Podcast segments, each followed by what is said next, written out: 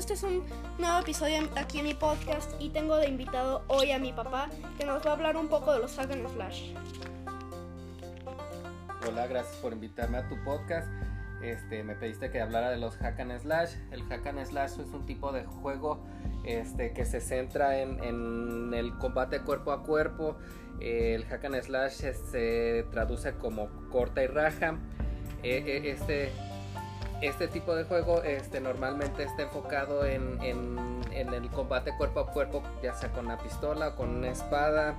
Este, eh, normalmente eh, los juegos más este, representativos del hack and slash es el Bayonetta, el Devil May Cry y el God of War.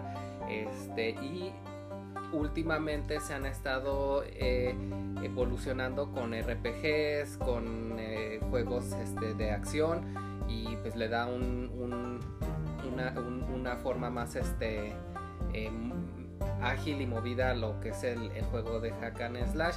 Este como decía pues los característicos desde el play 2 ha sido este el devil may cry el god of war y luego en, las siguientes generaciones el no more heroes en el en el nintendo wii y el bayonetta también en el play y en el xbox. Y en esta última generación pues ya ha habido este, más este, juegos. Uno muy representativo es el Nier Automata.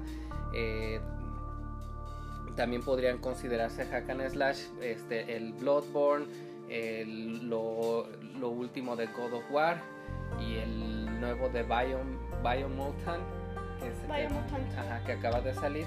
Se puede considerar esto hack and slash. Eh, eh, hay otros este, también de más este muy conocido el Ninja, Ninja Gaiden más este más antiguo.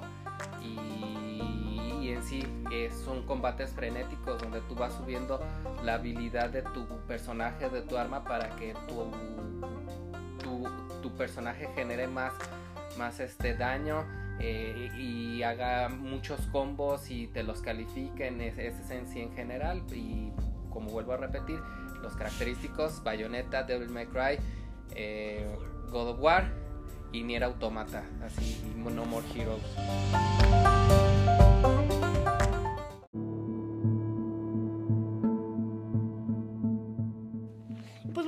esto ha sido todo lo del podcast. Les agradezco que hayan escuchado este episodio y pues adiós.